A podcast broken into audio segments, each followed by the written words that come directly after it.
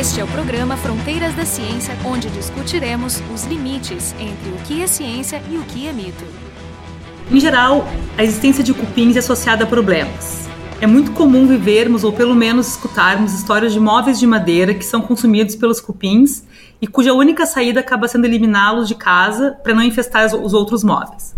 Mas esses insetos têm também algumas características muito interessantes e são capazes de se organizar em estruturas super complexas, como é o caso da enorme estrutura que foi descoberta no Nordeste brasileiro e que tem o tamanho aproximado do estado do Paraná, e cerca de 4 mil anos. Para conversar sobre os cupins e esse achado incrível, conversaremos com o biólogo Rui Funchi, que é fundador da Fundação Chapada Diamantina, em Lençóis, na Bahia, e pesquisador do Departamento de Botânica na Universidade Estadual de Feira de Santana, também na Bahia. Para conversar com ele, estamos presentes eu, Carolina Brito, e Jefferson Arenzon, ambos do Instituto de Física da URGS. Bom, então normalmente quando a gente fala em cupim, a gente pensa nesses bichos que comem madeira, né?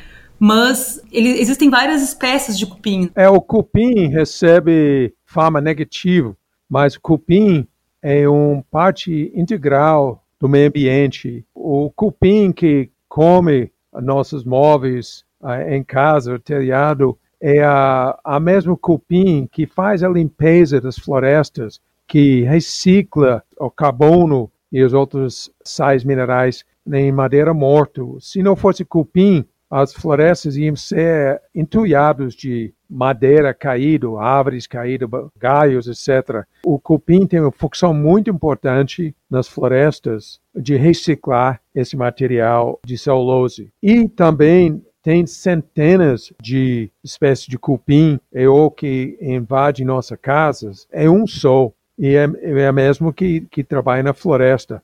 Outros cupins comem folha seca, comem raízes. Tem cupim que até come terra para aproveitar material orgânico já incorporado na terra. Então, o cupim é uma espécie muito variado. Eu não sei quantas espécies, cupim não é minha especialidade, mas tem centenas, se não milhares de espécies de cupins. As baratas são um tipo de cupim também, não? Barata e cupim são parentes próximos, mas bem longe, bem centenas de milhões de anos atrás. Cupim é mais, mais parente de barata que da, da formiga embora parecem muito fisicamente. Esses animais são animais ditos anim, insetos sociais. Eu queria discutir um pouquinho a organização deles, como é que funciona, por exemplo, um cupinzeiro. Cupim mora o tempo todo basicamente embaixo do chão. Os cupins, mesmo cupim que invade a casa, você não vai ver no chão, não vai ver andando pela parede, nada. Eles, diferente de formigas, eles são Uh, eles não têm uma carapaça, carapaça muito duro, eles têm uma uh, a superfície do corpo deles é muito fino, eles ressecam muito facilmente, então eles têm que ficar embaixo do chão ou dentro da parede, ou eles fazem túneis dentro do chão, em cima da superfície, mas parece parece tubos, então eles não aparecem na superfície por medo de predador e também muito para não se ressecar. Então, vivendo centenas, milhares, dezenas de milhares ou milhões de cupins uh, numa, numa colmeia, numa, numa casa de cupim, eles têm um sistema rígido de, de funções, de castas, e são todos regulamentados por comunicação por químicas. Eles não falam um, um com a outra verbalmente, vamos dizer, nem por, por toque, como abelhas fazem muitas vezes. Mas é aquela estrutura de tem uma rainha, que é, que é o único indivíduo que se reproduz na sociedade, e, o, e os demais são soldados? Eu não posso falar de todas as espécies de cupim. Pode ser que tem cupim com mais que uma rainha. Mas, em geral, eles têm uma só rainha, mas muitas outras castas divisão de trabalho muito grande.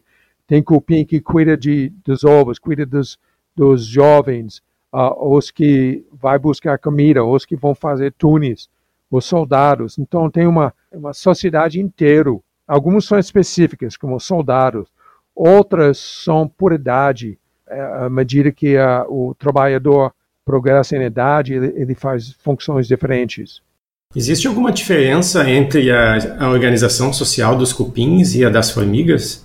Ou são soluções evolutivas que chegaram na, no mesmo ótimo em paralelo? É, é evolução paralela. Claro que existem diferenças, mas uh, o, o formiga também, regime é tudo regulamentado por comunicação uh, por feromonas, por, por químicas. E tem as, muitas castas e funções diferentes, uh, são parecidas nesse sentido. E, Rui, eu tenho uma, uma, uma, curiosidade que não, que não é só sobre cupins, mas eu, eu gostaria de saber se existe alguma explicação evolutiva, porque para mim parece bastante pouco interessante que uma, que uma espécie tenha se desenvolvido para que um único indivíduo possa procriar, né? porque isso diminui a diversidade genética. Qual é a vantagem evolutiva do fato de existir um indivíduo que procria? Você pode olhar um ser humano como um monte de células que simplesmente funciona para produzir um espermatozoide ou um óvulo. Então, todo o nosso corpo só existe, em certo sentido, para produzir espermatozoide ou, ou óvulo. Aí o corpo morre, mas o, o próximo ser daquele célulazinha, haploide, é que, que perpetua a genética. Então, uma família de cupim, uma família de formiga, pode ser pensado como um corpo só, que todos os indivíduos estão trabalhando para a reprodução. Então, mais ou menos como, assim como as células num corpo humano têm, têm especificidades, cada indivíduo tem sua especificidade na, na, na sociedade deles. Sim, exatamente. Então, o, o fígado não pode reproduzir, mas o fígado é altamente necessário para passar o DNA do corpo. Então, o soldado trabalhador do cupim não vai re reproduzir, mas os genes deles vão ser repassados na próxima geração das novas rainhas. Quais são os, os predadores de um cupim? Cupim tem muito predador. Entre os insetos, quase qualquer inseto que é carnívoro come qualquer outro inseto que é menor o predador principal dos cupins, que faz os murundus, que faz os montes, é uma formiga bem grande. Ele tem uns mais que dois centímetros de comprimento e caça sozinho. Ele, ele vai atrás dos cupins que estão catando comida no chão. Então, uh, formigas, uh, tem o tatu, o tupanuá, pássaros, cupins são muito gostosos, porque são, são, tem pouca casca e muita carne. O cupim não morde, né, como a formiga. Ele tem alguma toxina? De novo, depende do cupim. Muito cupim tem, os soldados têm pinças até bem forte. Esse cupim que faz o murundu, que faz os montes, ele tem uns pinças bem grandes. A nome comum é bate-cabeça, porque ele estala a cabeça e, e, e bate as pinças. E, e faz uma zoada impressionante. Outros cupim têm químicos defensivos. Um dos cupins, pelo menos aqui, que ataca as casas, ataca os móveis, tem na cabeça, parece uma seringa. Tem um tubinho que esguiça uma, uma cola com um cheiro forte que embaraça o predador pequeno como formiga. Eles têm suas defesas, sim. Sobre esse trabalho que vocês publicaram agora na, na revista Current Biology, em que vocês relatam né, a descoberta de, uma, de um cupinzeiro enorme no Nordeste brasileiro. Tu pode descrever um pouquinho para nós, assim, como é que foi, como é que vocês começaram a se dar conta de que aqueles, do que, que são aqueles, que aqueles montes eram, é, na verdade, uma estrutura relacionada aos cupinzeiros? Eu, eu cheguei na, aqui na região interior da Bahia uh, um pouco mais que 40 anos atrás, andando pela região, eu reparei esses, esses montes bem grandes nos campos. Nem são grandes, mas uma densidade muito alta, uma atrás da outra, uma atrás da outra, até perder de vista. Qual é o tamanho desses montes aproximadamente? Em, em média, 2,5 até 3,5 3 metros e meio de altura, uns 9 metros de diâmetro, e são enormes, ok? São impressionantes, são, não dá para não, não reparar eles não eram tão visíveis, porque cupinzeiro, murundu, como chama aqui na região, ele nasce na caatinga, caatinga densa. A caatinga aqui é quase impenetrável. Não dá para ver mais que 10 metros por causa da vegetação entrelaçado. Então, só quando alguns fazendeiros, o dono de gado, limparam os campos, que o cupinzeiro ficou visível. Então, embora seja muito grande, era um pouco, pouco visível para o amador, para as pessoas passando. Ou seja, vocês, tu caminhava ali no, na região que era praticamente impenetrável, mas o que tu conseguia ver eram, eram montes gigantes, vários montes, e tu não sabia de onde vinha. O que, que significava? Centenas de montes, centenas de montes no campo. Aí me interessei. Aí eu fui falar com os fazendeiros, com as pessoas residindo na região, e alguns faz, falavam que era cupim, outros não sabia, outros pensa, falou que, pô, era, é assim mesmo. Né? Eu nunca tinha pensado do, do origem dessa, porque eles nasceram com isso no campo. E outros acharam que era uh, coisas do, do deixaram pelo dilúvio, com relação a, a quem mora lá, esse, o fato de existir esses vários montes inviabiliza completamente, por exemplo, a plantação ou, por exemplo, é, criação de gado, tudo isso, não? O Murundu, os montes, não por si impede a agricultura. A agricultura lá é impedido porque chove, é caatinga, chove pouco e os solos são muito inférteis. É um, um barro duro. Não era apropriado para isso de qualquer maneira, entendi de forma alguma para a agricultura. Hoje em dia, com máquinas grandes, com tratores, eles conseguem derrubar o, o e com adubo e irrigação dá para fazer terras produtivas. Mas para o pessoal de lá, por gerações, era só gado. Plantava, se plantava plantadas nas baixadas, onde tinha água. Mas também onde tem água não tem murundu, porque o murundu não se dá bem com as terras molhadas. Qual é a distância típica entre os montes? Quase uniformemente 20 metros, 18, 20 metros. Em uma depois da outra, centenas. Ou seja, acaba um e começa já o início do outro. Não, eles são separados por mais ou menos dois diâmetros um do outro. Você vê por satélite, você pode ver, pode ver tranquilamente no Google Earth. Parece uma colmeia, uma tábua de xadrez com os murundus, com o espaçamento muitíssimo uniforme, mas nunca se tocam e não fica mais, mais próximo de dois diâmetros um da outra. E também com relação a essas imagens de satélites, no, no artigo de vocês, vocês estimam a, a, extensão desses montes.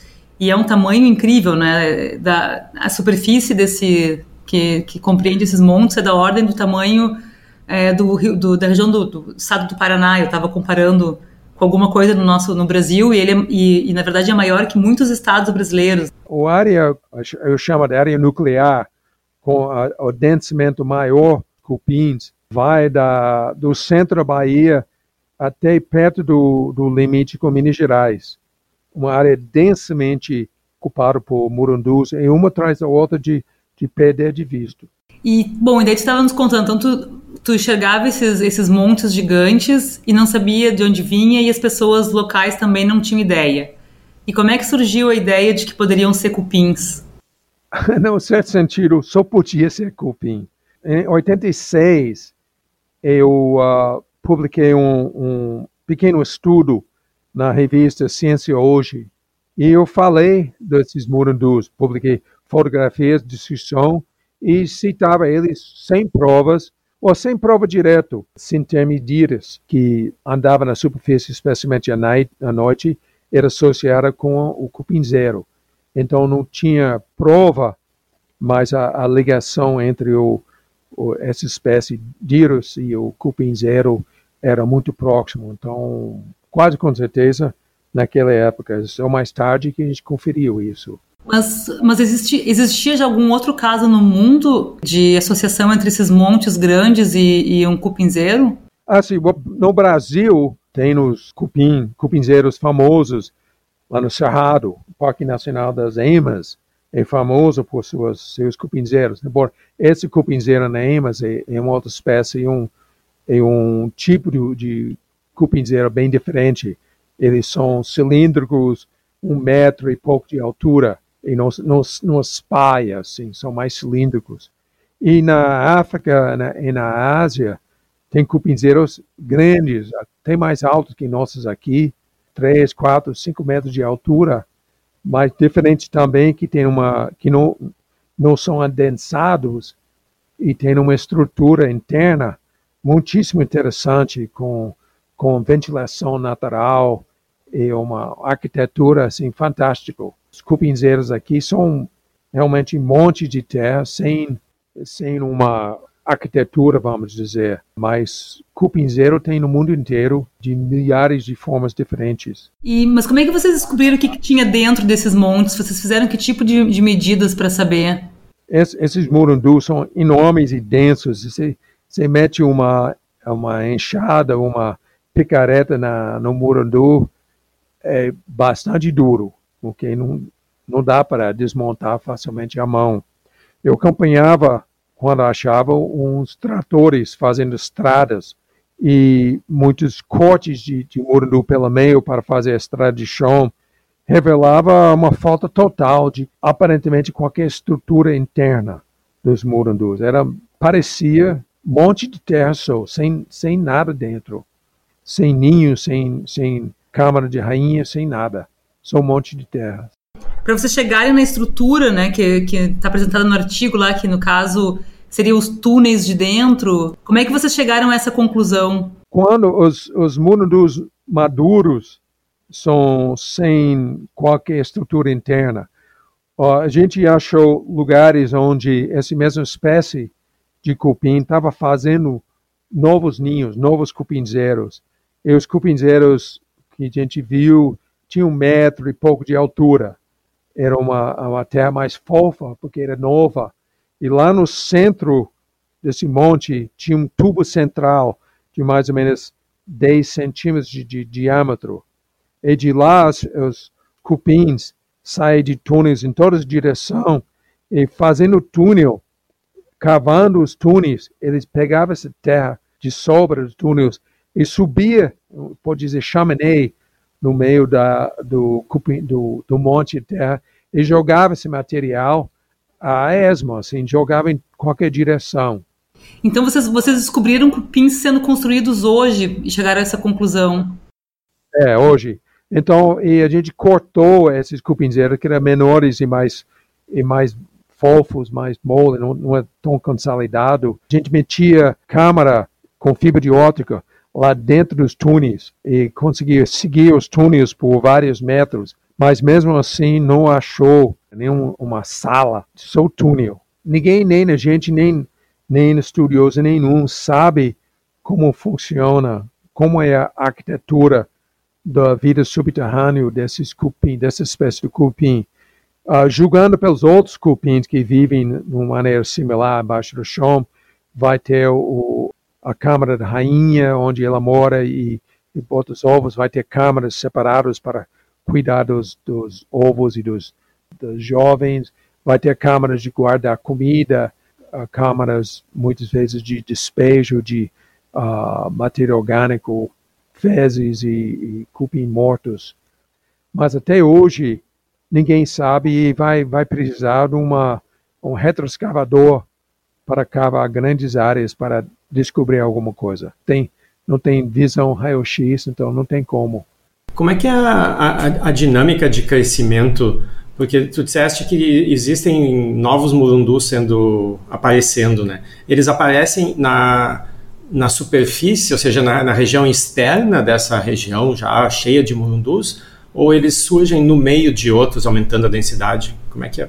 Não, que a gente sabe onde tem campos de murundus estabelecidos, não tem mais montes sendo construído. Eu nunca vi, pelo menos em muitos andantes por aqui. Na periferia do, do distribuição principal dessa espécie, você vai ver cupinzeiro sendo formado. Eu, eu confesso que eu só tenho visto cupinzeiro novo de mais ou menos um metro de altura e cupinzeiro velho é uh, muito raro o que eu não encontrei ainda, vamos dizer, cupinzeiros intermediárias. Deve indicar que as exigências climáticas são muito, muito uh, estreitas. e pode começar, mas não quer dizer que vai uh, que vai vingar. Rui, uma coisa que eu fiquei que eu não entendi, assim, vocês então colocaram essas câmeras, né, essa, essa fibra ótica, tu disseste, para uhum. tentar encontrar, digamos assim, a estrutura desses cupinzeiros embaixo da terra, e vocês não conseguiram entender. Vocês não viram, não tinha nenhum cupim onde vocês tentaram encontrar? Eram, digamos assim, janinhos abandonados ou o que que eram? Nos túneis a gente viu muito cupim, mas imagine se São Paulo era totalmente embaixo do chão e a gente metia um, um, um cabo de fibra ótica no metrô. Ia ver muita gente andando lá para o metrô, mas não ia achar hospital, escola. Entendi. Mas assim, eu imagino que nesse, nessa região enorme que a gente estava comentando, devam existir partes que já estão, por exemplo, abandonadas por eles, ou não? Vocês não têm informação sobre isso? Talvez meus sócios nesse trabalho não vão concordar totalmente, mas eu estou imaginando que esses campos enormes de cupim são quase fóssil. Eu diria, imagina os templos maias lá na América Central, esses enormes templos, pirâmides construídos no meio da floresta, perdido de vista, per, perdido por muitos séculos. Mas o, o povo maia ainda mora lá, que não tem mais aquela civilização enorme que, que construiu esse, esses templos. Existe o Maia, existe o templo, mas os templos são meio fóssil, é, remanescentes de, uma, de um momento, num, num outro tempo, que permitia a construção desses monumentos. Então, eu estou imaginando onde a gente está vendo esses grandes campos de burundus são vestígios de um outro momento, talvez de vegetação, quer dizer, de clima, que mudou. E aí a gente tá, só está só tá vendo a época áurea. Vocês estimaram a idade né, desses murundus e alguns têm milhares de anos. Como é que vocês fizeram isso? A única maneira que eu conhecia de mediedade de, de coisas era carbono 14. Mas isso não seria possível com os murundus, primeiro porque, já que não tem estrutura interna, tem pouco matéria orgânica. E para piorar, tem plantas crescendo em cima, então vai ter raízes penetrando que vai descaracterizar qualquer idade por carbono 14. Mas tem dezenas de maneiras de, de medir idade. O, a técnica que a gente usou era luminescência por estimulação ótica, que basicamente funciona assim: quando um grão de areia fica embaixo do chão exposto a raios cósmicas e radiação de fundo, essa radiação atinge as moléculas dentro do, do cristal de quartzo e joga os eletrônios para um, um órbito mais alto, de alta energia. Eles ficam lá uh, nesse esse órbito de alta energia até que você ou esquentar o, a areia ou ponha a, a luz. Aí a luz visível, a calor, atinge os eletrônios, eles, eles caem por um órbito mais baixo e solta essa energia extra como luz visível. Então, quando o cupim está cavando embaixo do chão, ela, ele pega grãos de, de solo e joga lá, lá, na, lá fora, no, na encosta da, desse, do Morundu. E lá o sol bate e zera os cristais. Mas à medida que você vai adicionando mais material, os grãos ficam soterrados. Aí, exposto de novo à radiação de fundo e raios cósmicos, e vai acumulando esses eletrônios uh, de alta energia. Então, a gente, a gente vai lá dentro do cupim zero, bem no meio, e pega uma amostra de solo, leva para o laboratório e lá dentro do laboratório faz a exposição desse solo, uma frequência de luz que bate nos eletrônios e eletrônios baixam de energia, solta um outro fotão e mede quanto fotão está emitido. Então, esse, quanto mais tempo embaixo do chão, mais luminescência vai emitir. Quanto mais tempo expo, exposto a essas radiações, a diferença de energia que ele vai, que ele vai responder quando aplica luz vai ser maior. É, Sim, daí os elétrons vão ganhando energia, se mudando de camada até que emite luz e eles voltam para a camada mais interna e, e, a diferença de energia é o que tu mede. Exatamente. Então, quanto mais tempo abaixo do chão, mais energia que vai acumular. Vocês mediram que, os, que esses montes têm entre 600 e 4 mil anos. Eu fiquei com uma dúvida se isso é a precisão da medida ou se vocês mediram que alguns montes têm 600 anos e outros têm 4 mil anos.